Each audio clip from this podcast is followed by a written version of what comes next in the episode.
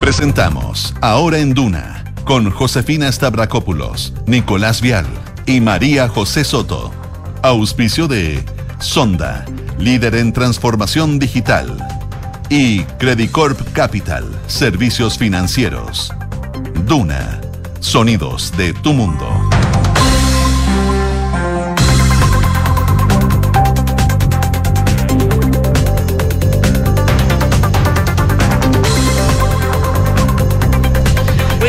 En punto. ¿Cómo están ustedes? Muy buenas tardes, bienvenidos a una nueva edición de Ahora en Duna, acá 89.7. En Santiago a esta hora la temperatura marca los 18,4 grados de temperatura, pero ojo que va a ser alta considerando que estamos en primavera. 24 de máxima el día de hoy con cielos despejados. ¿Cómo están? Bien, 24. 24 grados primaverales. y mañana 26. Baja No, mañana calorcillo. 26. mañana verano. Piscina, asado, con carne, con verdura, como quieran ustedes ya a esta altura. El veranista Nico ya se lanzó al verano. Todo, pero no, no te animes tanto, porque el lunes vuelven a bajar las temperaturas, 15 grados de máxima, va a estar totalmente cubierto. Incluso dicen que el martes podrían caer algo de gotas acá. Le pongo la chaleca de nuevo. Me pongo la chaleca con rombo. Con rombos man. Oye, les cuento también rápidamente, Viña del Mar y Valparaíso hasta ahora 13 grados, máxima de 19, cielos despejados. Concepción, 19 grados, ya se alcanzó la máxima, está totalmente despejado. Y en Puerto Montt en estos momentos 12 grados de temperatura, máxima de 15, cielos despejados allá donde nos pueden escuchar en el 99.7. Ya, hay varias cosas. Sí, hay varias cosas. Ya el presupuesto. Bueno, se va a presentar hoy día. Me, encanta esa tradición. Sí, hay varias como, como hitos. el hito Cuando, cuando llega el ministro de Hacienda a la Cámara de Diputados y entrega los fajos de papel. El documento, el discurso, la cadena nacional. Y dice, pobre el que se va a tener que leer todo eso. Claro. Porque son, son, como resma tras resma. El estado de, la, de las finanzas. Y toda la discusión que obviamente está, ya lo hemos comentado en el programa, va a estar marcada y esto es totalmente ya claro. Claro. Por otros casos. Exactamente, por otros casos. Lo que pasa es que, claro, volvió a, eh, volvimos a hablar todos del caso Democracia Viva, de esta fundación vinculada con estas irregularidades en la entrega de recursos por parte del Ministerio de la Vivienda, eh, a propósito de una declaración que hace el secretario ejecutivo de Revolución Democrática de RD, asegurando que la diputada Catalina Pérez sí sabía sobre estos polémicos convenios. La cosa se empezó a enredar en las últimas horas porque en esta declaración que hace este secretario de RD también dice algo que es bien complejo. Habló eh, respecto de si sabía o no el segundo piso de la de presidencia. Él decía, había una instrucción para informar, pero parece que no se informó. También mencionó que la directora de presupuesto, Javiera Martínez, tenía más o menos una sospecha, tenía rumores del caso.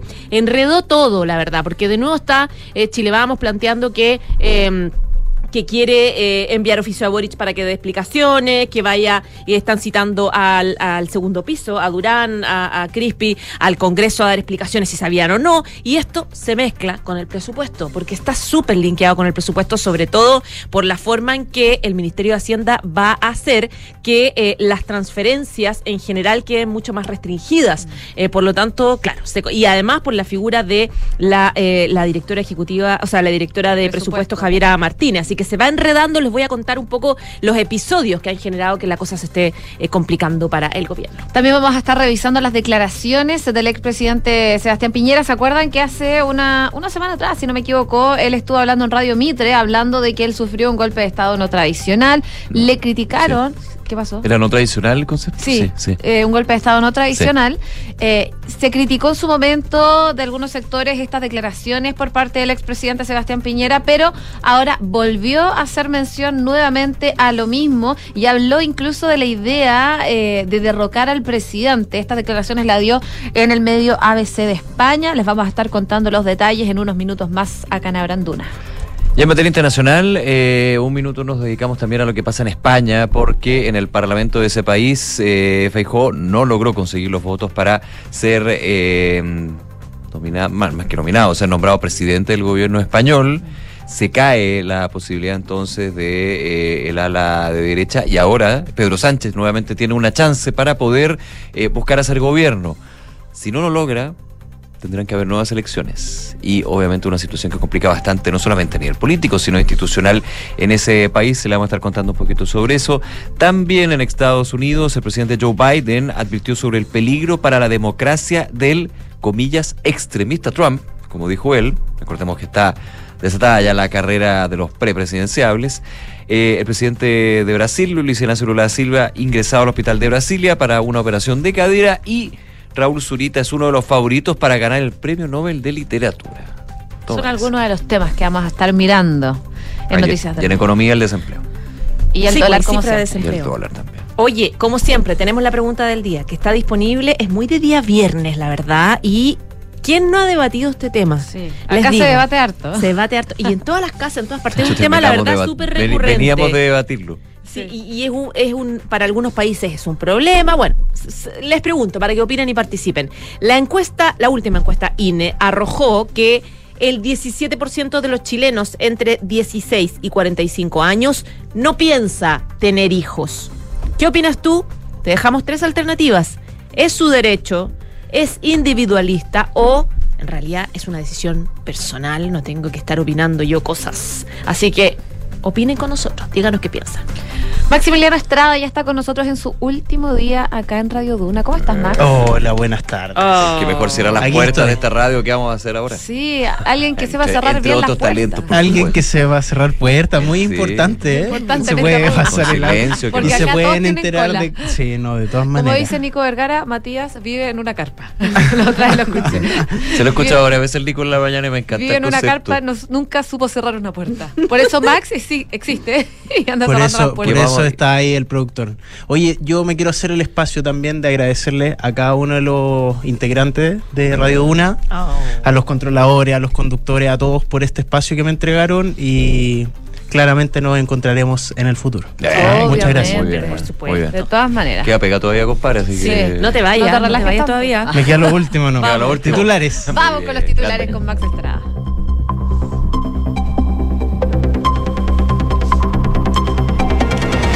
Con aumentos en salud, vivienda, educación y seguridad ciudadana, el presidente Gabriel Boric presentó el presupuesto 2024, iniciativa que aumentará el gasto público en un 3,5%. El mandatario aseguró que incluirá un cuidado estricto de las transferencias a privados, confirmó la eliminación de la asignación directa de recursos y aseguró nuevos estándares en convenios con ONGs.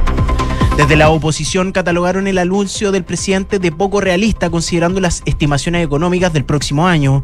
Los gremios además advirtieron que es un gasto excesivo para el país. El presidente de la CPC, Ricardo Meves, mostró preocupación ante un posible aumento de impuestos por el incremento del gasto público. El ministro de Hacienda Mario Marcel criticó las declaraciones del presidente de la CPC donde mostró preocupación por el aumento de los impuestos. En el marco de la presentación del presupuesto 2024, el secretario de Estado señaló no entender la relación que ven entre esto y el pacto fiscal. El gobierno enviará hoy el veto presidencial a la ley de usurpaciones. La subsecretaria de la SECPRES, Macarena Lobos, aseguró que como ejecutivo no alcanzaron un acuerdo respecto a las sanciones por usurpaciones no violentas y por lo tanto enfocarán el, el veto presidencial en eliminar la legítima defensa privilegiada. El fiscal Cristian Aguilar, quien indaga los ilícitos en torno a los traspasos de fondos desde la Seremía de Vivienda de Antofagasta y, y la Fundación Democracia Viva, pidió al juzgado de garantía de Antofagasta alzar el secreto bancario de la diputada Catalina Pérez, Daniel Andrade y Carlos Contreras. La Superintendencia de Salud ingresó la solicitud formal a la Corte Suprema para pedir una nueva prórroga para implementar el fallo que obliga a las ISAPRES a devolver lo cobrado de más a través de la tabla de factores. El regulador solicitó plazo adicional hasta mayo 2024 para la tramitación de la ley corta. En 9% se ubicó la tasa de desempleo en Chile durante el trimestre móvil junio-agosto 2023. Así lo informó el Instituto Nacional de Estadísticas, significando un aumento del 1,1 puntos porcentuales en 12 meses, debido al alza de la fuerza de trabajo que fue mayor al presentado por las personas ocupadas. Desde China, el ministro de Relaciones Exteriores, Alberto Van Claven, resaltó el respeto mutuo entre los dos países en medio de los dichos del presidente Gabriel Boric, llamando a respetar los derechos humanos hasta en el país asiático. Esto a puertas de la visita del mandatario a Pekín. El expresidente Sebastián Piñera insistió en entrevista con un medio español que su gobierno sufrió un golpe de Estado no tradicional durante octubre de 2019 y además afirmó que la izquierda quería derrocar al presidente. En materia internacional, por segunda vez el líder opositor Alberto Núñez Feyó fracasa en su intento de conseguir la investidura para ser el presidente de España. El líder del Partido Popular no logró alcanzar la mayoría simple, dando la chance a Pedro Sánchez de conseguir la presidencia. Dos atentados en mezquitas de Pakistán registran más de 50 muertos y decenas de heridos. Hasta el momento, ningún grupo ha reivindicado la autoría de los atentados. Y en el deporte, un espectacular match point. El tenista chileno Nicolás Yarri logró vencer al número 5 del mundo, Stefano Tsitsipas, en el ATP 500 de Beijing y avanzó a los octavos de final del torneo. Muchas gracias, Max. A ustedes. Nos vemos.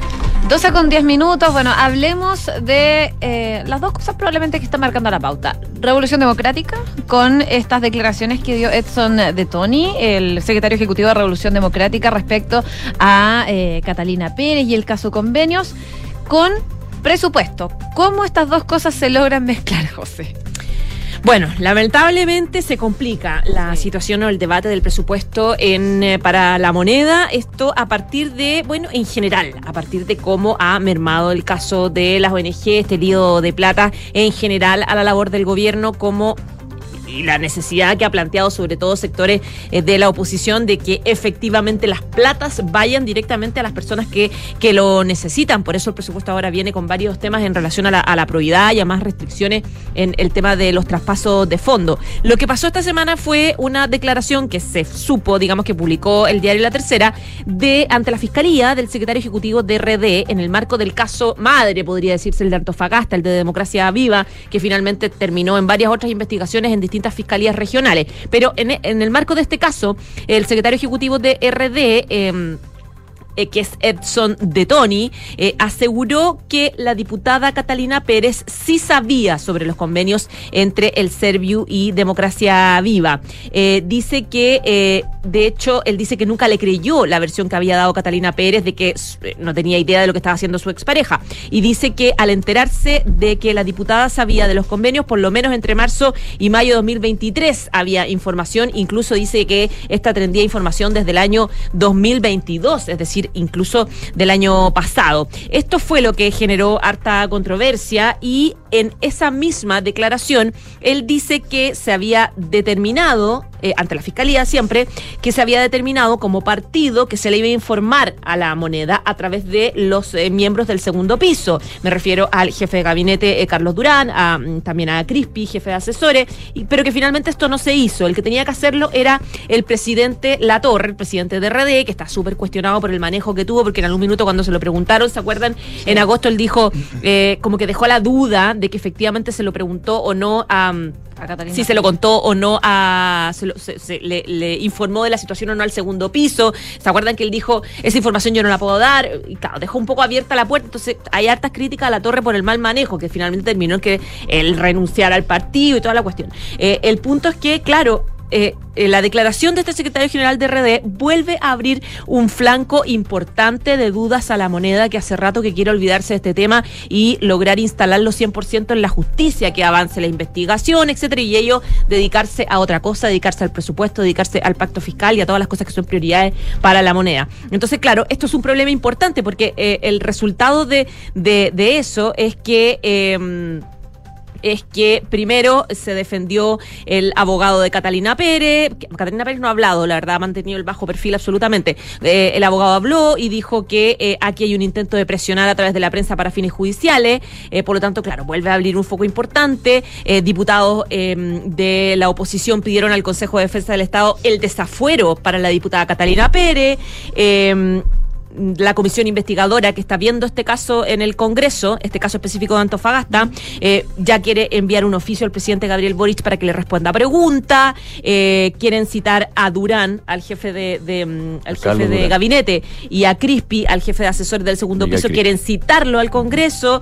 Hay un grupo de diputados de la UDI que quieren solicitar eh, a eh, que diputados de RDI de Convergencia Social se inhabiliten, se inhabiliten de votar en el tema de transparencias de recursos durante el presupuesto. Es decir, claro, Sería no, no poder votar en el o presupuesto. sea, le, Claro. quita, le quitas la posibilidad de voto además. O sea, se abre una cantidad de flancos tan importante y a eso se suma, evidentemente, eh, que la eh, que la fiscalía está ya va, o, sea, o, o va a pedir eh, al el secreto bancario de Catalina Pérez para poder tener acceso a las cuentas, lo que podría abrir, eh, eh, claro, un- una situación bastante más compleja. De hecho, lo que la Fiscalía dice que es indispensable para reunir antecedentes que permitan acreditar los delitos investigados, que se abran las cuentas no solamente de él, sino de, de ella, sino también de su expololo, o sea, decir de quienes están involucrados en, en la, en la causa. Por lo tanto, la situación se va complicando cada vez más, se va mezclando con las diferencias que hay normales tradicionales respecto del presupuesto. Claro, y uno puede decir que luego del anuncio que hizo ayer el presidente eh, Gabriel Boric salió que recordemos del, del, del presupuesto de- que o sea, salió, no sé, por presidente de la CPC, Ricardo Mewes, diciendo que el gasto de 3,5% es demasiado, que no se condice con la economía que todavía está tan debilitada.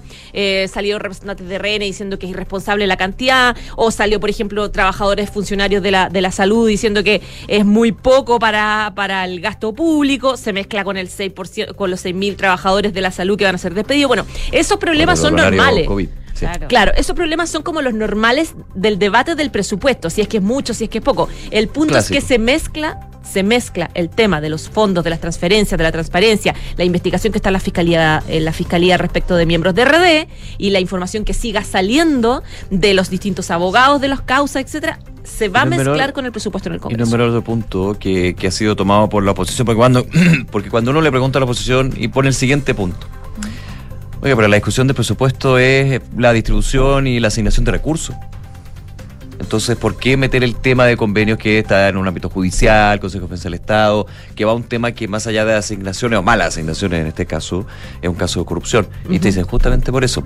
Y por un tema práctico, porque desde el proyecto de ley de presupuesto que se discutió en el Congreso el año pasado y el que está vigente, se flexibilizaron algunas... Claro, el acceso a esos. eh, esos por ejemplo, el tema de los gobiernos regionales. Es que ahí está el tema de la de Javiera Martínez. Claro. ¿Cachai? Esta la crítica que en la que por eso eh, le va a penar a Javiera Martínez, que es parte de las que está, va a estar sentada negociando el tema del presupuesto, le va a penar, la verdad, eh, esta situación, sobre todo porque de Tony, el abogado de, o sea, el secretario de ¿De RD, RD? la mencionó.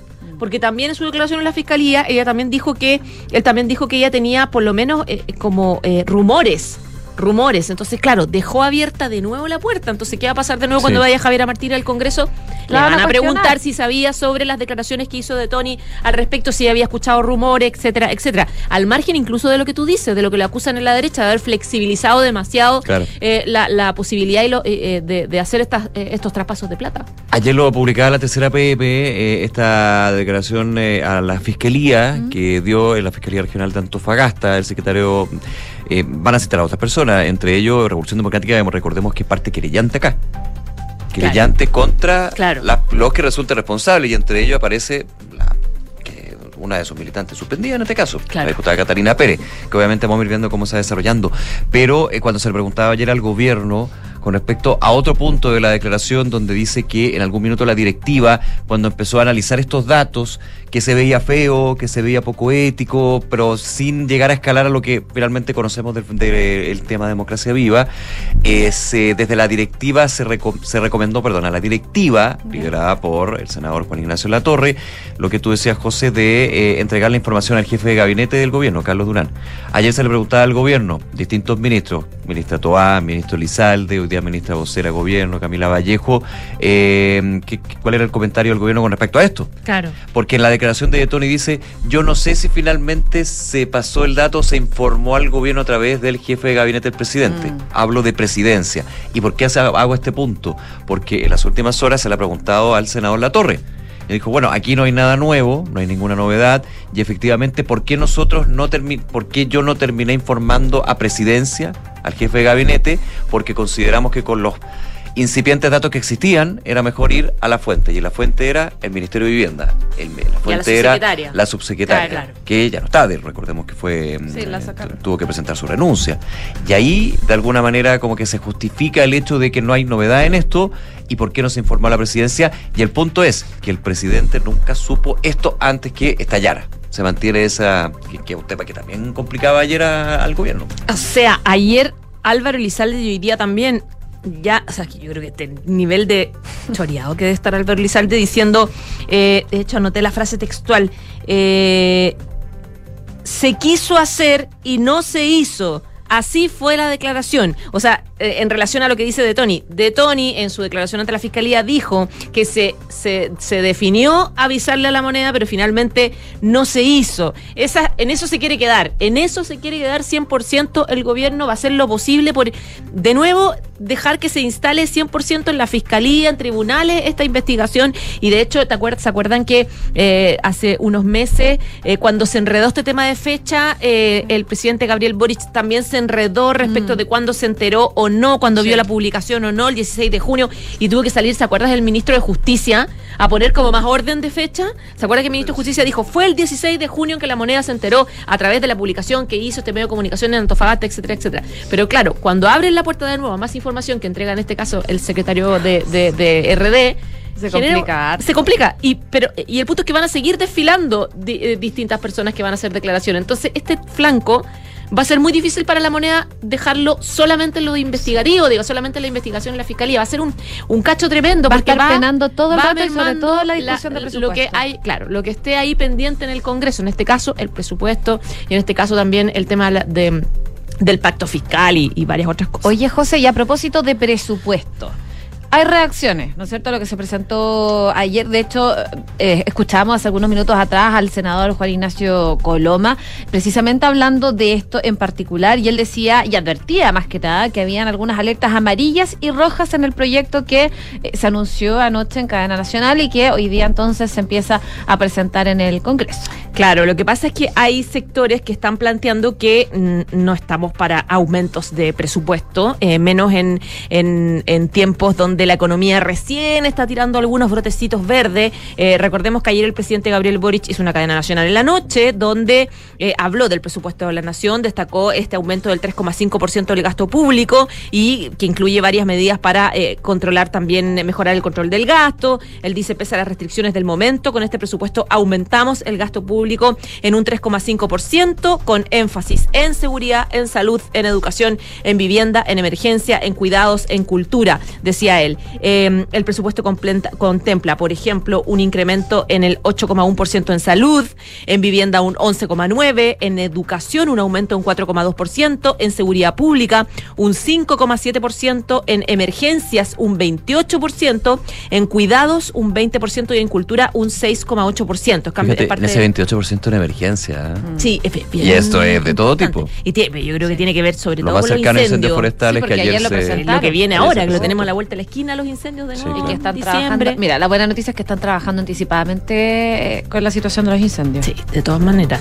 Eh, el punto es que siempre genera crítica. Eh, Ricardo Mewes de la CPC dijo que le parece súper preocupante, la verdad, el aumento tan importante en tantas áreas, porque él plantea que eso obliga sí o sí a un aumento de, de los impuestos. Entonces ahí eh, es como lo linkeaba él con el pacto fiscal, que el ministro, por ahí estaban las declaraciones del ministro de Hacienda que las alcancé a ver como eh, al voleo. No sé si tú las puedes encontrar, Nico, pero acaba de, de- de hablar recién y dice que él no encuentra que haya un que no- link entre ambas no- cosas. No ve la relación que hace la CPC Claro. eh, entre el presupuesto y el pacto fiscal. Claro, pero Que eh, la explicación que da, distintas. la explicación que da Mewe es que si estamos con tantos aumentos, finalmente no se va a poder Claro, eh, financiar el presupuesto. Lo que dice Marcel es que el, el proyecto de ley de presupuesto lo que busca es asignar recursos, Claro. no generar no recursos. generar más, no generar nuevos. Reasignar.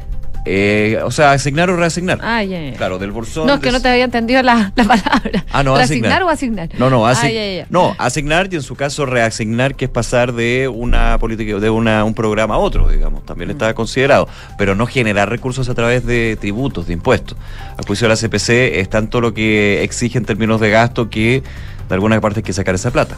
Y ahí se justificaría el pacto fiscal. ahí sería como obligatorio, eso, como casi que ponerle una pistola en la Eso, cabeza a los empresarios eso. para y es el reclamo que hace Mego porque dices que todavía estamos, o sea, no estamos bien todavía, la economía se va levantando lentísimamente, entonces eh, no lo cree responsable. A eso se sumaron varios personeros también de, de Chile Vamos que plantean un poco lo mismo. La próxima semana se va a juntar Chile Vamos y Republicanos para delinear la estrategia cómo van a enfrentar el presupuesto. Entonces, claro, de ahí va a salir cualquier cosa. Puede salir desde reclamos a que es un exceso hasta que les parecen insuficientes eh, eh, las medidas probidad, hasta que qué vamos a hacer con Javiera Martínez. La verdad es que hay harta expectativa sobre esa reunión. Eh, les decía que respecto al presupuesto, el presidente Gabriel Boric también anunció un aumento en salud.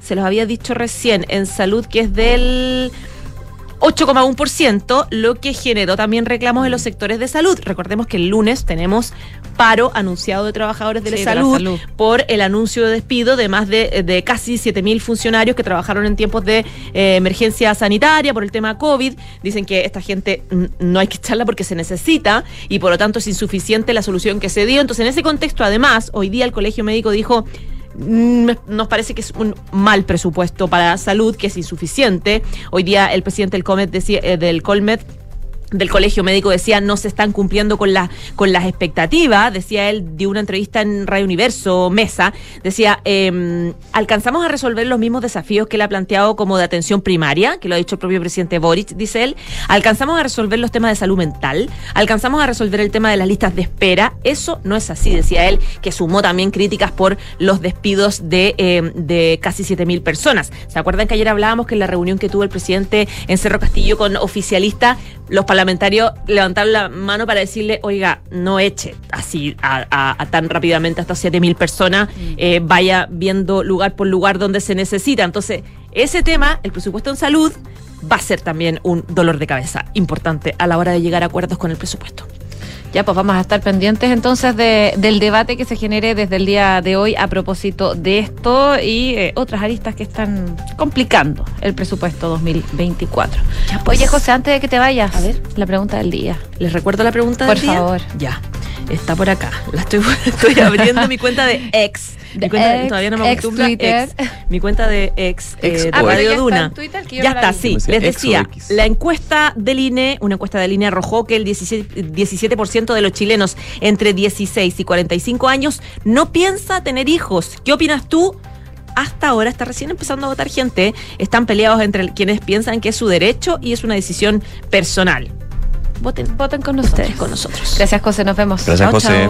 Oye, solo un aviso eh, que se está dando a esta hora. El ISP ordenó el retiro de productos fabricados antes del 13 de enero de un laboratorio que se llama Sanderson. Estoy eh, tratando de buscar cuáles son los productos que van a ser retirados porque van a ser retirados de forma inmediata y según lo que se lee en un comunicado es que se han analizado diversas muestras que dan cuenta de hallazgos de resultados fuera de las especificaciones de los test de esterilidad. Y igualmente el ISP manifestó que los productos elaborados serán mantenidos en cuarentena eh, y podría esto representar un desabastecimiento en algunos productos fabricados por el laboratorio en el país, lo cual será comunicado oportunamente, pero no he logrado encontrar los productos que, eh, el tipo de productos que van a ser retirados. Así que me quedo con esa tarea pendiente. Mientras tanto, hacemos una breve pausa comercial y seguimos revisando informaciones aquí en Ahora en Duna.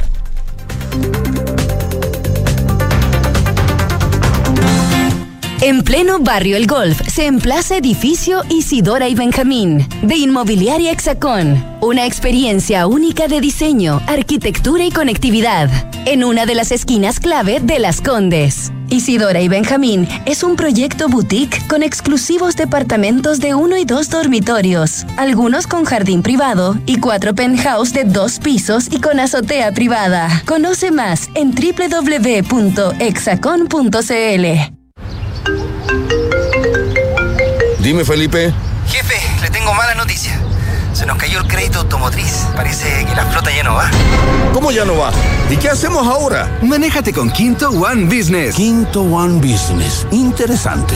Sí, suscríbete a una flota Toyota por uno, dos o tres años y olvídate del pie, permisos, mantenciones y seguros. Conoce más y suscríbete en quinto-mobility.cl. Enfrentar el cambio climático es tarea de todos.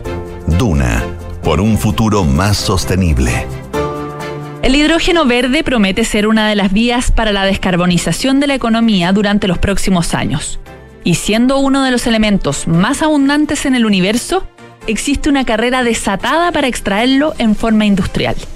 Hasta ahora la técnica más habitual para su obtención es la electrólisis del agua, elemento cada vez más escaso.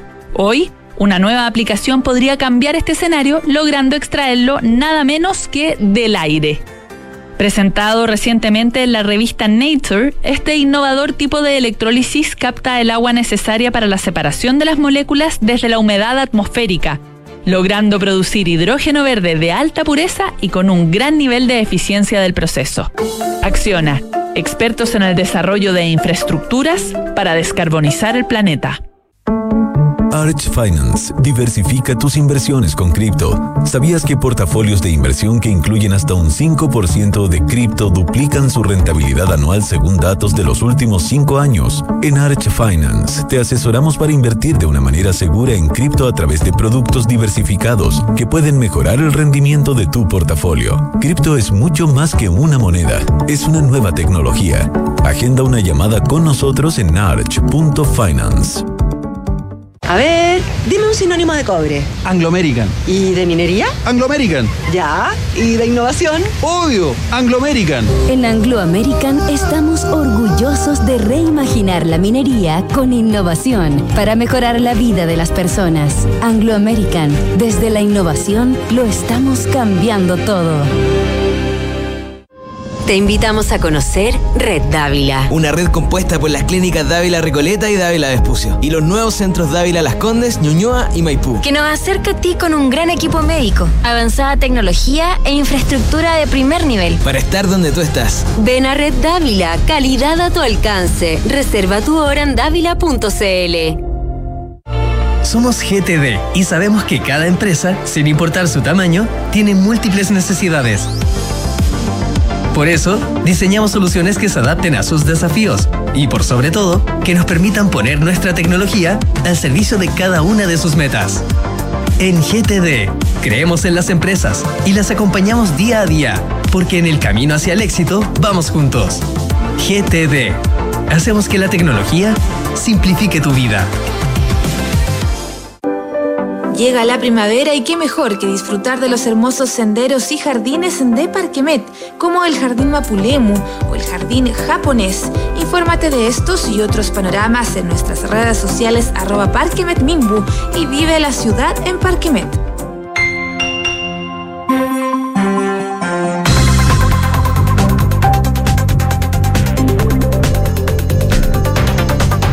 Doce de la tarde con 31 minutos. Seguimos en ahora en Duna y revisamos algunas de las noticias que están marcando la pauta a nivel internacional.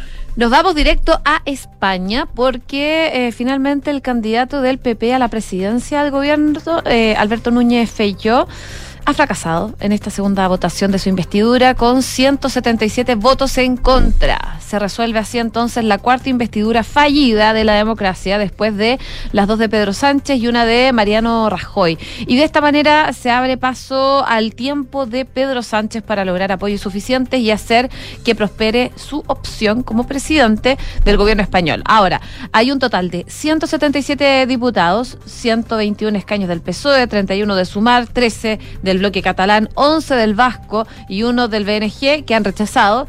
Y por segunda vez, eh, falla finalmente en esta opción de ser eh, presidente, en esta ocasión en una votación por mayoría simple. Feyó resta así un eh, diputado en contra de su investidura con apoyos de 172 parlamentarios y una abstención. Durante esta votación, al igual que la vez anterior, también había anécdota. El diputado Juntos, eh, Eduard Puyol, se ha equivocado y votó a favor de la investidura, al contrario del resto de su grupo. Nos falta. Fue un error falta el que se equivoca. Oiga, pero. Ah. Pero finalmente la mesa lo contabilizó como voto nulo. Mm. Ah, ya, bueno, en cualquier caso, esto no altera. No va a cambiar nada, digamos. No, el resultado del final. Claro, queda en una anécdota. El candidato del PP no logró superar la votación para ser investido presidente. Menos mal, porque imagínate, eh, con ese voto a favor se hacía la diferencia. Bueno. Sí, tampoco hubiera sido bueno que fuera tan ajustado pero claro, podría ser la opción. un problema, pero podría haber pasado. Bueno, en su, en su, última intervención, Feyó se ha adelantado a los acontecimientos, eh, dando portazos a la posibilidad de que sus 137 diputados se abstengan en una investidura de Pedro Sánchez, que no había eh, planteado el PSOE, pero ha sobrevalorado durante esta jornada parlamentaria después de las palabras del ex dirigente del PP, Esperanza Aguirre. Ella dijo, si fuera Feyó, le ofrecería los votos del PP, los que sean necesarios a Pedro Sánchez con tal de que no gobierne ni con comunistas ni con independentistas, eh, decía la ex presidenta madrileña. Vamos a ver qué pasa finalmente y qué postura toman desde los aliados de Feijóo.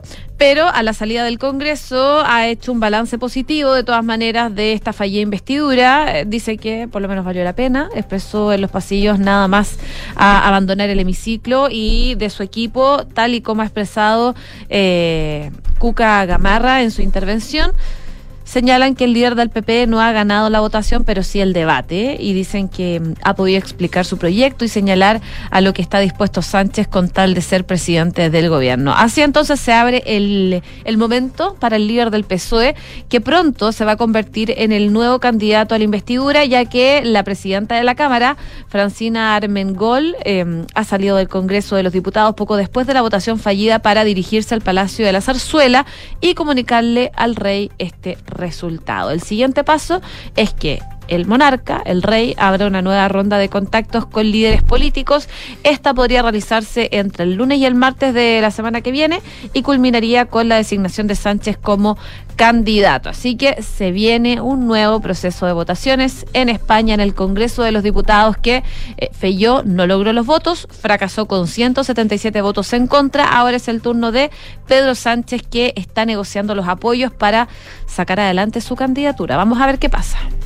12 de la tarde con 35 minutos. Vamos a otro punto de- del mundo. Pakistán eh, vivió este viernes una de las jornadas más sangrientas en los últimos años con tres ataques contra mezquitas que generaron la muerte de 56 personas y también decenas de heridos, aunque la cifra podría aumentar eh, ya que se teme que haya muchos fieles entre los escombros de estas mezquitas. Eh, el ataque más grave se produjo en la provincia pakistaní de Baluchistán. Al menos 52 personas murieron y más de 50 resultaron heridas en un atentado suicida en una celebración religiosa para conmemorar el cumpleaños del profeta Mahoma. Ningún grupo se ha eh, adjudicado la autoridad de esta explosión que se produce en medio de un aumento de los atentados reivindicados por grupos militantes en el oeste del país. Esto eleva las exigencias para la Fuerza de Seguridad pakistaníes antes de las elecciones nacionales previstas para enero del próximo año. Eh, al menos 58, mm, bueno, eh, la, la información que entregaba el inspector general adjunto de la policía pakistaní apuntaba a que el terrorista se inmoló cerca del vehículo de superintendente adjunto de la policía, añadiendo que la explosión tuvo lugar cerca de una mezquita en la que se reunía la gente para una procesión con motivo del cumpleaños de Mahoma. Al menos 58 personas resultaron heridas, eh, declararon las autoridades, con un número de víctimas que podría aumentar. Eh, la segunda explosión eh, fue cometida por al menos un atacante suicida y eh, destruyó una mezquita en la ciudad de Hanju, en la conflictiva provincia de Kiper Pakhtunkhwa. No, no puedo decirlo, perdón. ¿Cómo? No. Te salió perfecto. No, no, no, no. Estoy. Pido disculpas, no. Está muy difícil. Dejando menos cuatro muertos, incluido un policía y otros 12 heridos. Por último, el tercer ataque se produjo en las afueras de una mezquita de Peshawar, también en ese punto, durante las oraciones del viernes y del que hasta el momento no se han reportado posibles víctimas. Y yo me voy a Estados Unidos unos minutos porque el presidente Joe Biden lanzó un ataque directo, directísimo. Con en contra- anestesia. sin anestesia contra Donald Trump. Habló del extremista Donald Trump, instando a los estadounidenses a defender la democracia y acusando a su rival de intentar em, eh, subvertir las instituciones. El mandatario eh, demócrata dijo en un discurso en el estado de Arizona que Trump estaba impulsado por un sentimiento de venganza, de revanchismo y que junto a sus aliados de extrema derecha atacan a la prensa libre y al Estado de Derecho. Biden eh, se ha cuidado hasta ahora de comentar las múltiples acusaciones penales contra Trump, incluida esta participación de, de revertir su derrota electoral en el 2020, pero no se pudo aguantar del peligro que, según él, corría el país con el segundo mandato de Trump. Él dice las democracias no mueren solo a punta de fusil, pueden morir cuando la gente guarda silencio, cuando no se levanta o no se condenan las amenazas a la propia democracia. Algo peligroso está sucediendo en Estados Unidos, dijo Joe Biden, asegurando que el Partido Republicano está siendo impulsado e intimidado por el sector más afín de Donald Trump. No ocultan sus ataques, los promueven abiertamente, atacan a la prensa libre como enemigo del pueblo y atacan el Estado de Derecho y promueven la supresión de votantes. Biden también criticó a los republicanos por no reaccionar después de que Donald Trump acusara al jefe de Estado Mayor Conjunto de traición y arremetió contra los partidarios del expresidente para buscar el cierre del gobierno esta semana. Eh, sus palabras más duras ¿ah? las reservó, sin embargo, para el propio Donald Trump. Él dijo que Trump dice que la Constitución le dio el derecho a hacer lo que quiera, refiriéndose a declaraciones del magnate republicano sobre sus atribuciones en el cargo. Dice que nunca él había escuchado a un presidente decir eso ni en broma. Y este discurso tiene lugar después de que los congresistas republicanos iniciaran el jueves audiencias de investigación de juicio político contra el presidente basado en acusaciones no probadas de que mintió sobre los negocios de su hijo Hunter Biden. Eh, claro, y el mandatario intentó atraerse las simpatías de otros republicanos al mencionar en sus intervenciones el legado de su oponente político, pero también amigo cercano, John McCain, senador por Arizona y que lamentablemente murió en 2018, eh, fue héroe de, de guerra de Vietnam, McCain, y fue derrotado en las presidenciales del 2008 por el demócrata Barack Obama, de quien Biden fue vicepresidente, pero ambos dejaron de lado sus diferencias cuando Trump accedió al gobierno. De hecho, McCain detestaba a Donald Trump. Súper crítico de Trump. Sí. Totalmente, me acuerdo. Y sobre todo eh, en el 2016 eh, dijo antes de que él muriera de cáncer que no quería que Donald Trump fuera a su funeral. Así de Sí, directo. así de directo. Enemistad. Y de todas maneras el sentimiento era mutuo. ¿no? Trump se burló varias veces de su condición de de héroe de viejo. guerra. No, y lo trataba de viejo, me acuerdo. Sí, sí. Pero bueno, así está la situación en Estados Unidos en plena campaña electoral. Sabemos que eh, Donald Trump busca llegar a la presidencia nuevamente. Sí. 12 de la tarde con 40 minutos. El presidente de Brasil, Luis Ignacio Lula da Silva, ingresó este viernes a un hospital privado de Brasilia para ser sometido a una operación de cadera debido a una artrosis que le produce fuertes dolores desde hace por lo menos varios meses. El mandatario, que va a cumplir 78 años, llegó esta mañana al hospital sirio-libanés en Brasilia a bordo del convoy presidencial en los últimos días había reducido su agenda y se le había visto usar mascarilla en actividades oficiales, claro, para poder llegar sin ningún problema a esta operación. En la cirugía participará un equipo de 20 profesionales que viajó desde Sao Paulo a Brasilia y desde el jueves se encuentran realizando los preparativos para esta cirugía. Según eh, eh, informaciones de fuentes oficiales, el presidente Lula será sometido a una artros, artroplastía total de cadera. Esta va a durar varias horas y se va a realizar bajo anestesia general, un procedimiento que consiste en colocar una prótesis híbrida con una parte fijada con cemento óseo y otra encajada directamente en el hueso. Eh, se espera que cuando termine la operación haya eh, un balance que entreguen los médicos del presidente, en este caso con respecto a lo que ha sucedido. Lula deberá permanecer al menos unos cinco días en el hospital. Tras esto seguirá el proceso de recuperación en el Palacio de da Alborada, perdón, su residencia oficial. Una recuperación que por lo menos hasta ahora se eh, establece entre tres a cuatro semanas. Sin embargo, el mandatario no va a ceder en ningún momento el cargo a su vicepresidente, por lo cual seguirá eh, con un trabajo telemático, podríamos decir. Mira. Y eh, en los minutos que nos quedan de noticias internacionales, contarles que hay solo dos chilenos que han logrado conseguir el preciado Premio Nobel de Literatura, Gabriela Mistral y Pablo Neruda, eh, que hicieron historia en su momento, en el 45 y en el 71, al obtener el galardón más importante del mundo de los escritores. Y para la edición 2023 hay novedades porque otro artista chileno podría sumarse a este selecto grupo y ojalá que así sea. El poeta Raúl Zurita aparece como uno de los nombres favoritos para quedarse con el Nobel de Literatura. Él está en el listado con una posibilidad de 15 a 1 en diversas casas de apuestas, así que eh, ojalá que le vaya bien. El Nacional se encuentra por sobre escritores eh, como eh, Joyce Carol, el mismísimo Stephen King, entre otros que están compitiendo por el Nobel de Literatura. Eh, el listado lo encabeza la escritora china Kan Shu por El Río Rojo con una probabilidad de 5 a 1 seguida por el escritor noruego John Fosse. El Premio Nobel de Literatura de este año se va a anunciar el próximo 5 de octubre, queda poquito ya la próxima semana si no me equivoco, ¿no? 5 de octubre. Eh, y ahí Sí. se podría saber quién va a ser el ganador del Nobel de Literatura, donde eh, Raúl Zurita es uno de los favoritos para ganar. Ojalá.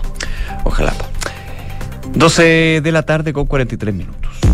Hablemos de desempleo, datos que entregó el Instituto Nacional de Estadísticas durante estas eh, mañanas.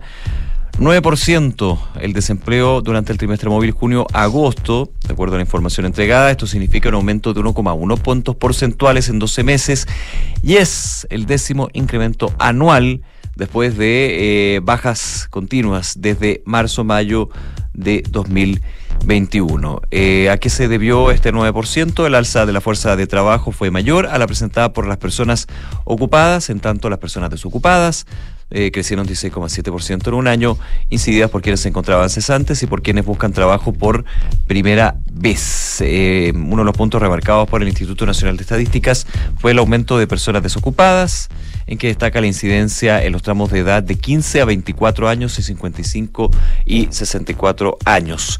El subdirector técnico del INE, Leonardo González, explicaba que en el primer grupo, jóvenes, son las mujeres quienes inciden principalmente, mientras que para el segundo, los adultos son los hombres. Eh, lo que observan es que existe una mayor presión en la fuerza de trabajo, ya sea por el regreso de personas al mercado laboral, que tiene que ver con el tránsito desde la habitualidad a la potencialidad, y luego un salto de las fuerzas de trabajo como por personas que han quedado cesantes y están buscando una ocupación. Otros datos eh, por eh, género, la tasa de ocupación se situó para las mujeres en un 9,3%, esto es un 1,1 puntos porcentuales en 12 meses, mientras que para los hombres llegó a 8,8%. Y en la región metropolitana, el desempleo en el trimestre alcanzó un 9,6%. Esto representa un alza de 1,3 puntos porcentuales en un horizonte de 12 meses.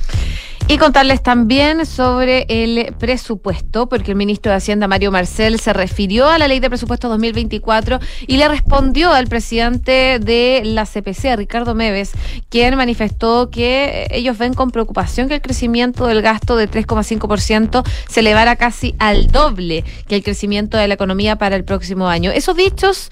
Eh, Meves enfatizó que estos incrementos de gastos públicos pueden presionar a futuros aumentos de impuestos y mantener las tasas de interés elevadas. Y creen que es fundamental asegurar la eficiencia del Estado y permitir espacio al crecimiento de la actividad privada. Bueno, habló el eh, ministro de Estado y dice, no sé bien cuál es la relación que ve el señor Ricardo Meves entre esto y el pacto fiscal.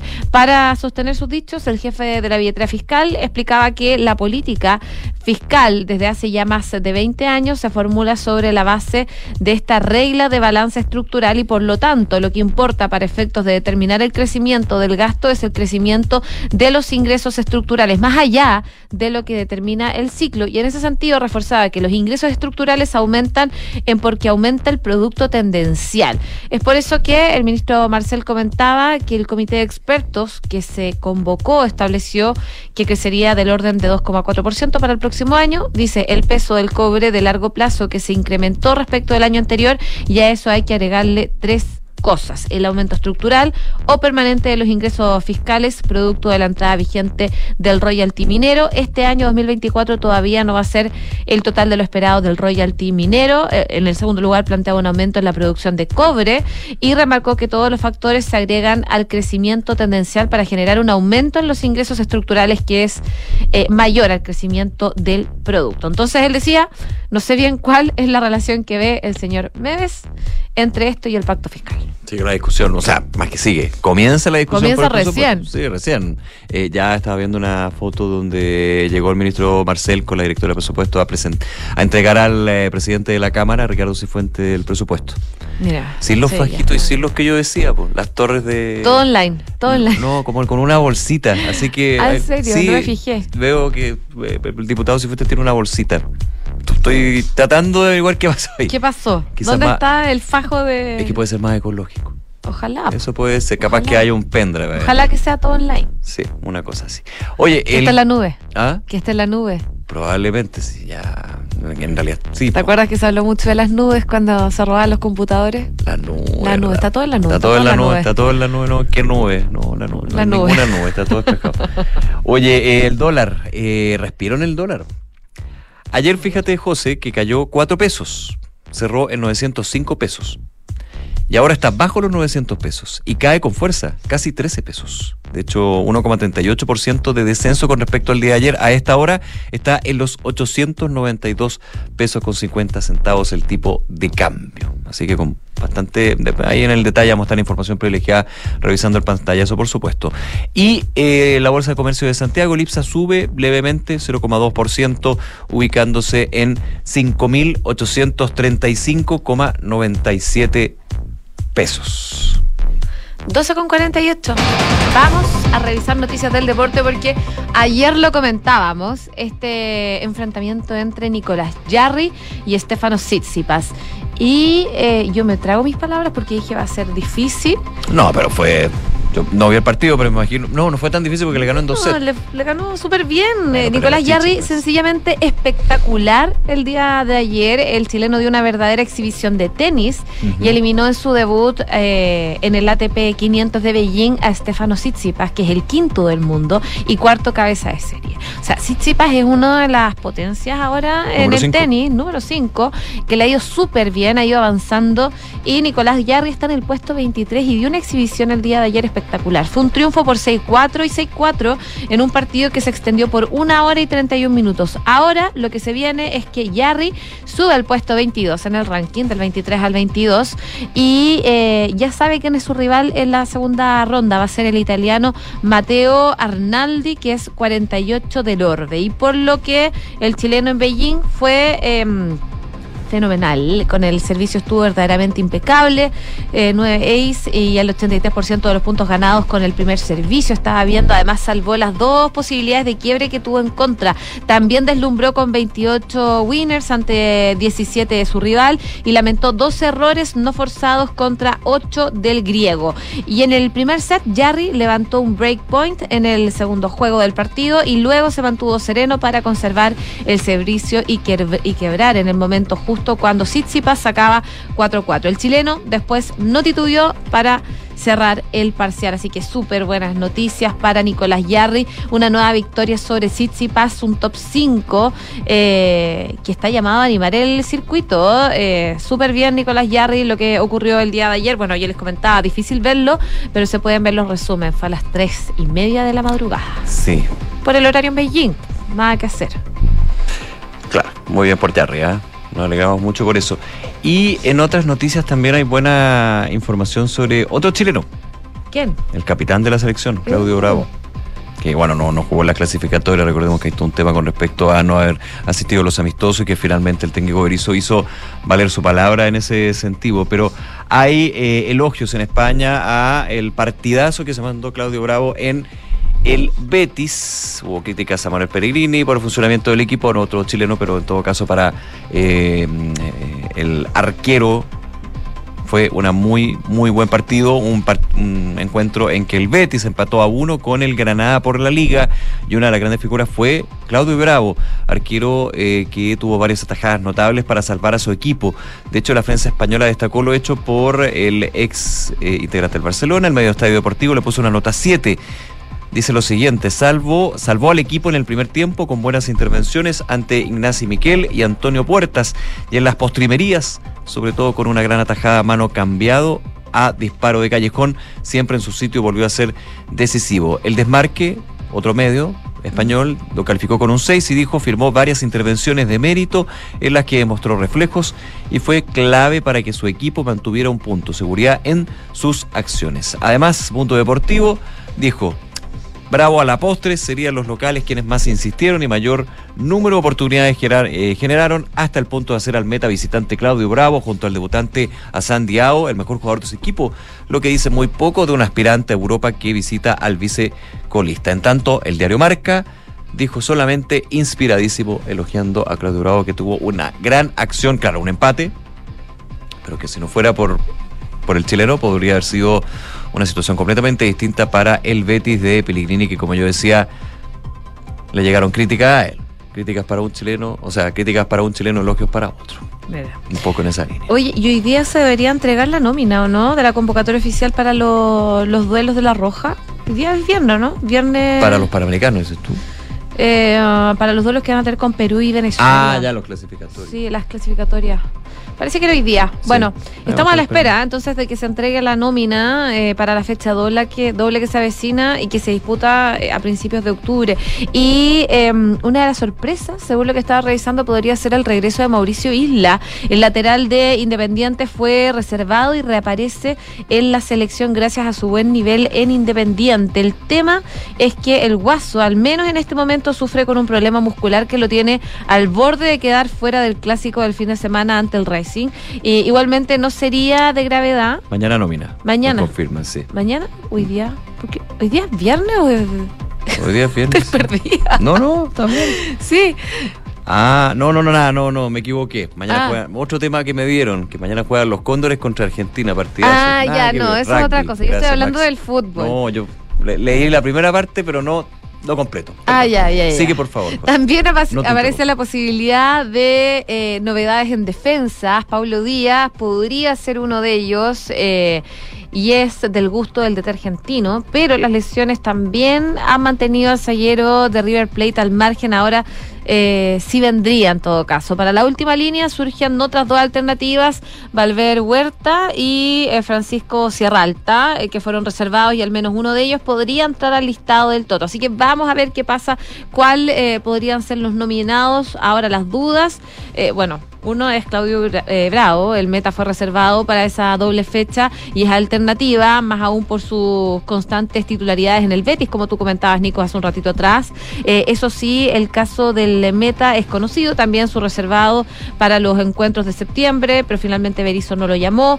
Eh, el mismo técnico decía que su ausencia pasó por la marginación a mitad de año, cuando prefirió ir de vacaciones y no venir a los amistosos, así que era como era como un castigo. Y pese a que su nombre está en la lista de alternativas, eh, Berizzo mantendría su decisión de no llamar a eh, Claudio Bravo. Vamos a ver, Brian Cortés y Gabriel Arias serían los principales, mientras que el tercer portero cambiaría. La vez pasada fue Cristóbal Campos, pero su suplencia en la U lo relegaría y entraría Tomás Ahumada de Audax, quien irá a los Panamericanos. Tampoco vendría Marcelino Núñez, se lesionó en la fecha pasada frente a Uruguay y hace unos días eh, su DT avisó que sigue fuera, ahí recién estaría recuperado después de la fecha FIFA. También sufre con problemas físicos Diego Valdés y habrá que ver que, eh, quién aparece como opción a Arturo Vidal.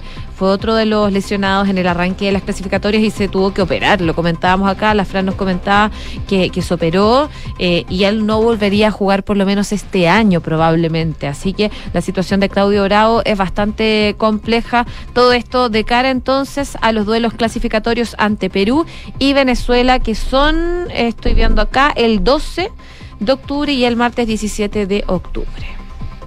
Vamos a ver. Todo el éxito. Y mañana los Cóndores, ¿eh? En el Mundial de. Rugby A ver ahí si- en Francia con, con Argentina, con los Pumas. Qué nervio. Sí, que nervio. Ya.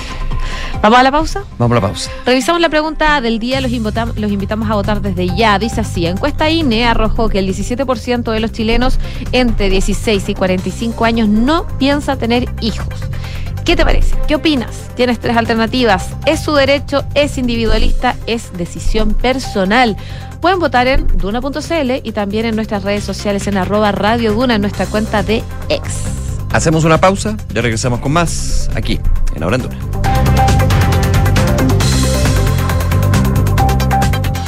En Credicorp Capital nos centramos en ser aliados estratégicos de nuestros clientes para cumplir sus objetivos con nuestro portafolio de inversiones de carácter global. Siente la confianza invaluable de contar con asesores financieros que le agreguen valor a tus decisiones. Conoce más sobre nosotros en credicorpcapital.com. En Sonda, desarrollamos tecnologías que transforman tu negocio y tu vida, impulsando la innovación y el desarrollo de soluciones que acompañen la transformación digital de las organizaciones. Cuenta tú también con el respaldo, agilidad y eficiencia del líder en transformación digital. Descubre más en sonda.com. Sonda, tecnologías que transforman tu negocio y tu vida. Sonda, make it easy. El capitalismo regenerativo y los principios de la economía regenerativa emergen como una tercera vía ante la extracción y la conservación. ¿Podemos ir más allá del desarrollo sostenible? Acción Empresas te invita al vigésimo tercer encuentro de desarrollo sostenible a la raíz, en busca del equilibrio perdido. Miércoles 4 de octubre a las 8.30 horas. Inscríbete en accionempresas.cl. Invita a SQM, Auspician, Coca-Cola, Colbún y Transelec. En Cervecería AB InBev soñamos en grande para crear un futuro con más motivos para brindar. En Chile estamos hace más de 30 años con marcas legendarias como Corona, Budweiser, Stella Artois y Becker. Elaboramos nuestros productos con energía 100% renovable. Llevamos agua potable a más de 12 comunidades con escasez hídrica en el país y lideramos iniciativas de educación e inclusión laboral para mujeres y jóvenes. En Cervecería AB InBev, vamos por más. Conoce más aveinbev.cl. Talana es la única app para los equipos de recursos humanos con todo integrado en un solo lugar para ti y tus colaboradores.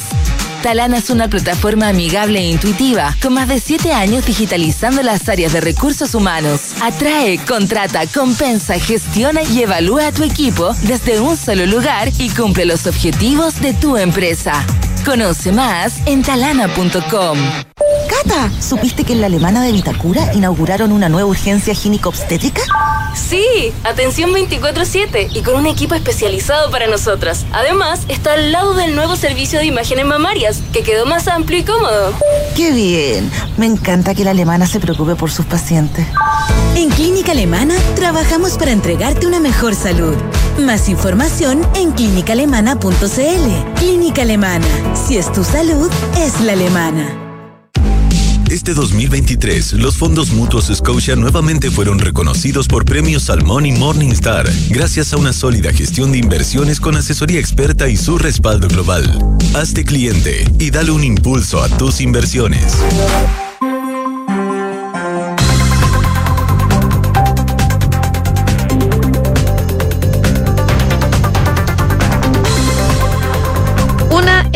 Punto. A esta hora en Santiago la temperatura está marcando 20,6 grados de temperatura. La máxima va a llegar a unos agradables 24 grados acá en la capital y seguimos revisando informaciones en ahora en Duna. Por supuesto, eh, todo muy enfocado eh, probablemente en dos cosas. Uno, democracia viva eh, y otro en el presupuesto. Bueno. Esta mañana, la ministra secretaria general de Gobierno, Camila Vallejo, se refirió al proyecto de ley para definir el presupuesto 2024, que fue anunciado ayer en cadena nacional por el presidente Boric. Y uno de los ejes que se esperaba que estuviera presente en la iniciativa del erario fiscal son las nuevas normas para regular las transferencias a privados. Esto a raíz de lo que comentábamos en el primer bloque, los conflictos y los líos de plata que el Estado eh, ha tenido y que estallaron tras el caso Democracia Viva en Antofagasta. Y es en ese sentido en que la vocera de gobierno decía que desde el Ejecutivo recogieron lo que estableció la Comisión de Expertos para la Probidad y no solo se presentaron las medidas ayer a cargo de la SECPRES, sino que en la ley de presupuesto hay 500 medidas para generar un mayor control de gasto público. En esto explicaba la vocera de gobierno. Regular, eh, regulamos las transferencias, dice, las transferencias corrientes de capital para privados, aplicando la eh, concursabilidad nuevos estándares para convenio y limitando la subcontratación y la participación de los funcionarios públicos en concursos. Decía que el presidente esto lo anunció, mientras que para los gobiernos regionales se elimina la asignación directa para la ejecución de políticas públicas. Esto también a propósito de lo que ocurrió con Democracia Viva. Es en ese sentido en que la vocera apuntaba que este presupuesto 2024 debía hacerse cargo de, por un lado, la responsabilidad y el control del gasto fiscal y por otro lado de eh, no impedir que fundaciones u organismos privados puedan ejecutar programas del Ministerio de Vivienda que apuntan a la crisis habitacional. Ella explicaba que no podemos pensar que para solucionar el problema de las platas terminemos perjudicando a las personas que viven, por ejemplo, en los campamentos. Los recursos de vivienda están pensados para dar soluciones habitacionales y continuar con el plan de emergencia habitacional que avanza de manera bien exitosa. En relación, ella decía, a las medidas de probidad, eso requiere eh, claramente mayores controles. Esto no significa perjudicar a las personas, sino que controlar las gestiones del Estado para que no existan más inescrupulosos que busquen artilugios para defraudar al fisco utilizar los recursos para otros propósitos, es lo que decía la vocera de gobierno a propósito de la presentación del presupuesto 2024 y a propósito también de las críticas que han surgido por eh, el caso Democracia Viva, el caso de las fundaciones. Hay reacciones, por supuesto, que se han dado desde la oposición, eh, desde los gremios empresariales, desde el mismo gobierno y en la presentación y el comienzo, digamos, de la discusión de este proyecto de ley de presupuesto 2024. Habló el eh, presidente del Senado, Juan Antonio Coloma, refiriéndose justamente a lo que comienza y con este viejo concepto, pero es, es tan tan, tan característico de este tipo de discusiones de las alertas, las banderas. Eh, ah, banderas rojas, banderas La alerta, claro, bandera roja, bandera amarilla, hasta dónde, hasta cuándo. La mirada aquí del eh, presidente del Senado, Juan Antonio Coloma, senador que durante muchos años ha formado parte de la Comisión de Hacienda de la Cámara Alta, así que le han tocado comenzar con varias de estas discusiones. Escuchemos lo que dijo. Igual, a mí me inquieta que sea un, diagnóstico original del presidente y que, bueno, lo vamos a hacer parte de la discusión. Si es cierto, como él plantea, que el país es un país que va avanzando, cosa que a mí me encantaría, yo soy optimista por naturaleza, o es un país que está más bien detenido y que requiere cambios para avanzar, que es lo que yo siento es el eje de la discusión profunda que Chile debe tener en materia económica. Y ahí es un parte del análisis, para eso existe la discusión presupuestaria. Hay las declaraciones del senador Coloma y aquí en Duna, durante la mañana estuvimos conversando con el senador José Miguel Insulza, varios temas, entre ellos por supuesto también lo que es la presentación y el comienzo de la discusión del proyecto de ley de presupuesto. En a grandes líneas eh, el senador Insulza decía que la propuesta global está bien, no es todo lo que la gente del oficialismo hubiese querido, pero tampoco amerita a que la oposición le parezca mal. Escuchemos lo que dijo esta mañana aquí en Duna la propuesta global está bien, o sea, la propuesta global eh, naturalmente no es todo lo que la gente de gobierno hubiera querido, no el oficialismo, pero tampoco amerita que, que, que la oposición a la oposición le parezca mal, mal, mal este presupuesto, ¿no? así que naturalmente la oposición es oposición. La oposición es la oposición. Bueno, obviamente, lo, lo comentábamos también en el primer bloque, José, eh, por partidas ya hay temas. O sea, el colegio médico ya está diciendo, oiga, el aumento para salud eh, es menor al que esperaba. Hay un tema en educación. El tema de emergencia, de hecho aquí tenía los números que son... Ojo, que siempre uno se queda con los porcentajes porque es lo más fácil, pero hay que ver el total del porcentaje. Por ejemplo, en salud, en comparación al presupuesto actual, cuando fue proyecto y ahora está en ejecución. Salud aumenta en 8,1%, el foco va a ser seguir avanzando en la reducción de las listas de espera. En vivienda, continuar con la meta de entregar 260 mil viviendas, por eso el aumento es de casi 12%. En educación un 4,2%. Ahí el objetivo es consolidación del plan de reactivación educativa, más gratuidad, seguridad pública, uno de los ejes también de este presupuesto. Hay un aumento de un 5,7%. Mucho podría decir por qué debería ser más el aumento con respecto al del año pasado, porque ya el año pasado tuvo un aumento importante en seguridad con respecto al del 2022. ¿ya? Eh, cultura, más infraestructura, 6,8% de avance. Cuidado, 20%. Y emergencias, para prevención de combate y combate de los incendios forestales, entre otros, 28% de aumento en el dentro del plan de la temporada de incendios forestales que, eh, de hecho, presentó el mismo presidente Gabriel Boric ayer en Rodelillo. Oye, cambiamos de tema, una con cinco, porque lo comentábamos la semana pasada, el expresidente Sebastián Piñera había tenido una entrevista eh, en Argentina con Radio Mitre. Em, habló de varias cosas, pero por supuesto uno de los temas que más llama la atención fue sus declaraciones sobre el estallido social del 2019. Sabemos que el 2019 eh, el expresidente Sebastián Piñera estaba en la moneda y él eh, en esa entrevista en particular dijo que su gobierno había sufrido un golpe de Estado no tradicional tradicional. Fue em, una declaración que generó varias reacciones eh, a propósito de esas palabras en particular.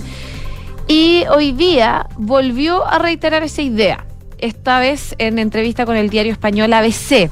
De acuerdo al exmandatario, durante las manifestaciones en ese, en ese momento, en ese periodo, se generó una ola irracional, dice, de violencia criminal, que no respetó a nada ni a nadie, donde la consigna era quemarlo todo, cosas tan nobles como escuelas, hospitales y metros. Y ahí destacaba, la izquierda no tuvo una posición de clara condena a la violencia, decía eh, Piñera. Muy por el contrario, fue ambigua, la toleró, la apoyó, la justificó e incluso, dice, buscó formas de derrocar a un presidente que había sido elegido democráticamente. Por eso eh, Piñera en esta entrevista dice, yo hablé de un intento de golpe de Estado no tradicional, porque no tenía nada que ver con los golpes habituales de América Latina. Fracasó, pero el objetivo era derrocar al presidente, decía eh, Piñera, y debilitar las bases de la, democracia. Y en ese sentido expresaba en ABC que hubo una reacción social legítima, pero también una actitud ambigua ante la violencia y la democracia. Al día siguiente, dice, el 18 de octubre, el líder del Partido Comunista pedía la renuncia al presidente de la República. El Congreso rindió homenaje a la llamada primera línea, que eran los actividades, eh, los activistas que quemaban los bienes públicos y privados, y se presentaron acusaciones constitucionales en contra del presidente. Y eh, claro, ahí el expresidente Piñera dice, a eso en particular me refiero con un golpe de Estado no tradicional. También eh, decía que la democracia estuvo en grave riesgo y que en dos oportunidades hubo un riesgo inminente de que tomaran el Palacio de la Moneda, que era objetivo que persiguieron permanentemente durante esos días, junto con quemar edificios que eran emblemáticos. Se le preguntó sobre su frase, estamos en guerra contra un enemigo poderoso. ¿Te acuerdas de esa, de esa frase? Como olvidaron, ¿no? y la, después la del actual, actual comandante en jefe del ejército. Yo no estoy en guerra con nadie, soy un hombre feliz. Sí, soy un hombre feliz tal cual. Bueno, e, esa, esa frase, estamos en guerra contra un enemigo poderoso, la dijo el expresidente Piñera, eh, que la dijo en ese entonces. Eh, y dijo, claro, esto no era una guerra contra el pueblo de Chile, sino contra la violencia criminal, haciendo como una reflexión de ese periodo. Sobre el actual proceso constituyente también le presentaron, eh, y él espera que logremos tener una constitución que sea respetada y reconocida por todos y que su, se transforme en ese gran marco de unidad, estabilidad y futuro, porque una casa dividida no puede prevalecer. Cuando los países destinan sus mejores esfuerzos a una guerra, eh, entre sus hijos no tiene destino. Por eso espero y confío en que este proceso constitucional nos lleve a un buen puerto, decía el eh, presidente, expresidente Sebastián Piñera, que le preguntaron también cómo va Chile bajo el gobierno de Gabriel Boric. Decía, el país va por mal camino, malas ideas, mala gestión, malos resultados.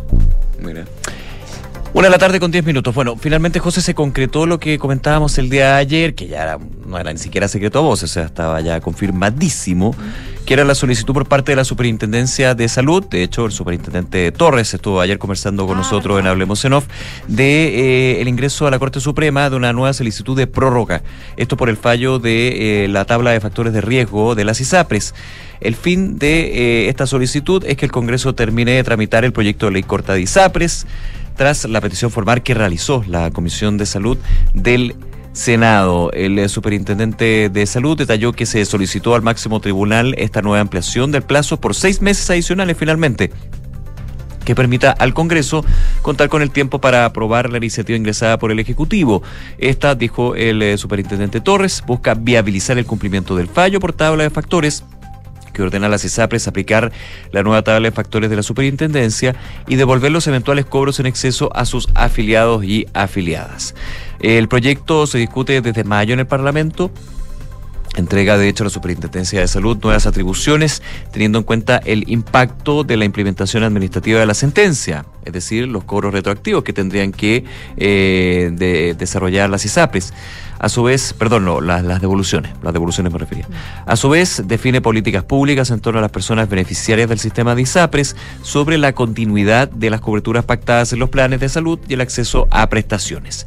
El superintendente Torres, tras haberse concretado el ingreso, ya a la espera de que la Corte Suprema diga sí o no, a eh, que se amplíe y se prorrogue el plazo por seis meses, Muchos dicen que sería muy, muy, muy, eh, que, está bastante contado de que diría que sí, porque finalmente también la Corte Suprema espera de que esto eh, se solucione pero eh, puede, por ejemplo, dar menos tiempo. Habrá que ver, obviamente ahí no, uno no se puede adelantar, es definición ahí del máximo tribunal.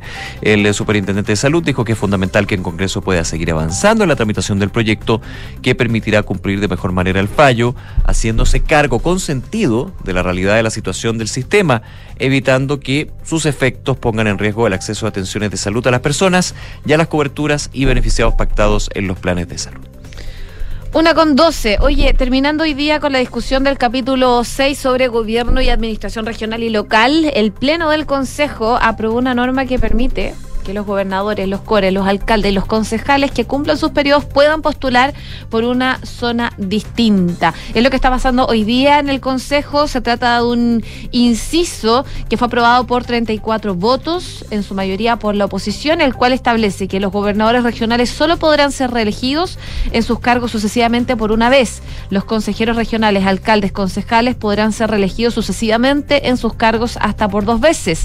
Ahora, no se aplicará la regla anterior en caso de presentarse como candidatos en una comuna o región distinta a aquella que ejercía el cargo. La norma representa una mm, innovación en lo que existe hasta ahora y donde el límite de la reelección de dichas autoridades en el cargo no pueden cambiarse de territorio. Desde el oficialismo acusaron que era un traje a la medida y una norma con nombre y apellido aludiendo a algunos alcaldes de derecha que ya no pueden seguir postulándose. Hubo reacciones desde el Partido Comunista. Karen Araya decía, nos parece lamentable que hoy tenemos que estar escribiendo normas que vayan en beneficio de algunas personas. Creemos que estas normas tienen nombre y apellido y quienes se benefician principalmente son alcaldes de comunas de derecha. Estamos hablando de Puente Alto y La Florida, que serían De los hecho, alcaldes hablan de la enmienda. Codina. Sí, estaban hablando de Codina y Carter. Sí.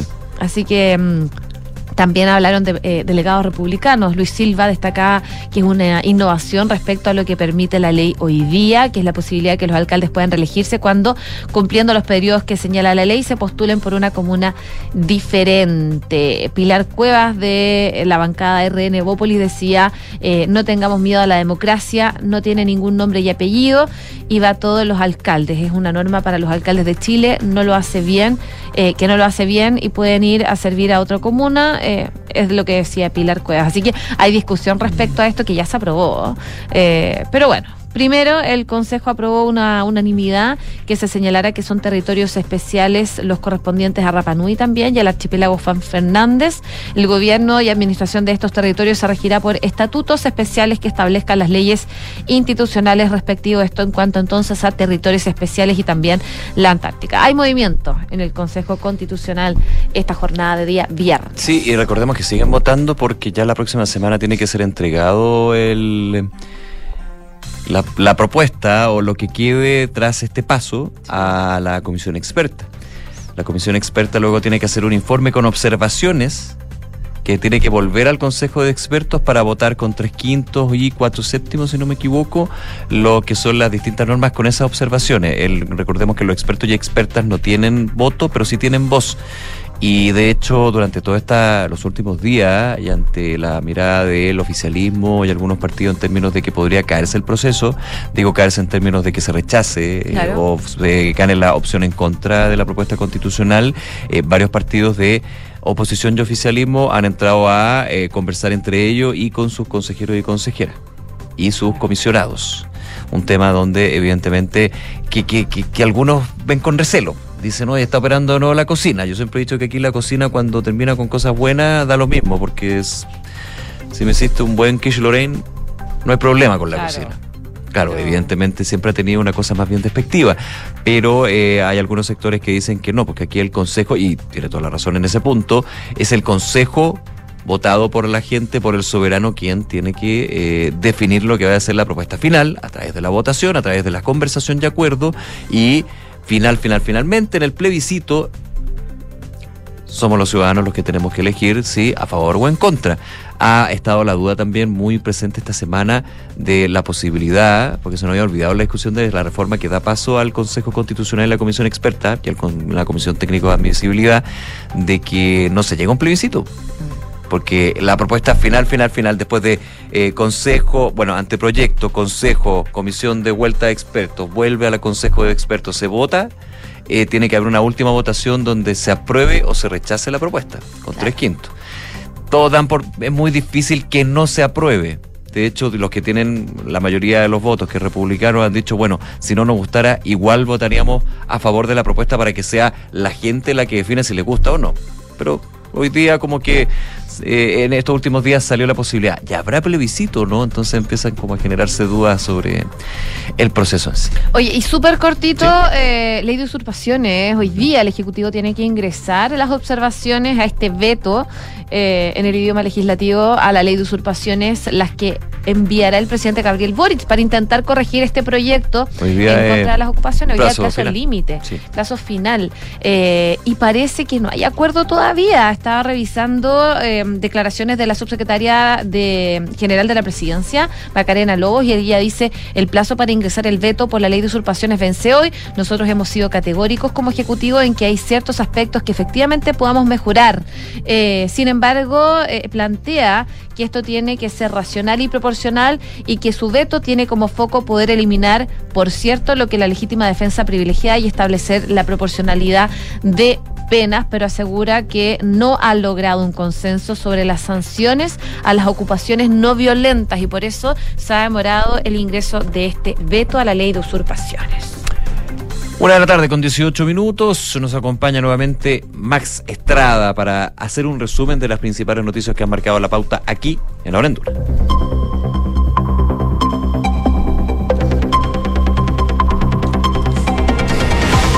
A puertas de presentar el veto presidencial en contra de la ley de usurpaciones, el ministro de la Secretaría General de la Presidencia, Álvaro Elizalde, desdramatizó un posible fracaso de la iniciativa y reiteró que su enfoque es eliminar la autotutela. Mientras tanto, el presidente del Senado, Juan Antonio Coloma, rectificó que aún no hay acuerdos. La Superintendencia de Salud ingresó la solicitud formal a la Corte Suprema para pedir una nueva prórroga para implementar el fallo que obliga a, la- a las ISAPRES devolver lo cobrado de más a través de la tabla de factores. El regulador solicitó plazo adicional hasta mayo 2024 para la tramitación de la ley corta. El ministro de Hacienda Mario Marcel criticó las declaraciones del presidente de la CPC Ricardo Meves, donde mostró preocupación por un aumento de los impuestos en el marco de la presentación del presupuesto 2024. El secretario de Estado señaló no entender la relación que ven entre esto y el pacto fiscal. El Colegio Médico criticó el presupuesto de salud presentado por el gobierno en el presupuesto 2024. El gremio señaló que no es que es insuficiente y emplazó al presidente Gabriel Boric por no estar cumpliendo las expectativas. En un 9% se ubicó la tasa de desempleo en Chile durante el trimestre móvil junio-agosto 2023. Así lo informó el Instituto Nacional de Estadística, significando un aumento del 1,1 puntos porcentuales en 12 meses.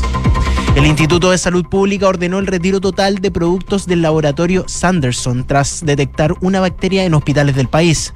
La medida afecta a los productos elaborados antes del 13 de enero de 2023 y los que fueron producidos con posterioridad a esa fecha serán puestos en cuarentena preventiva.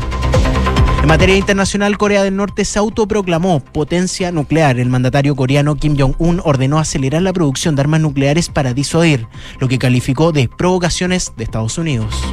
Muchas gracias, Max. Gracias, Max.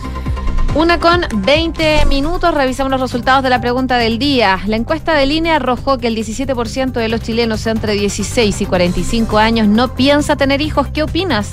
A esta hora va ganando con un 57% de los votos. Es decisión personal.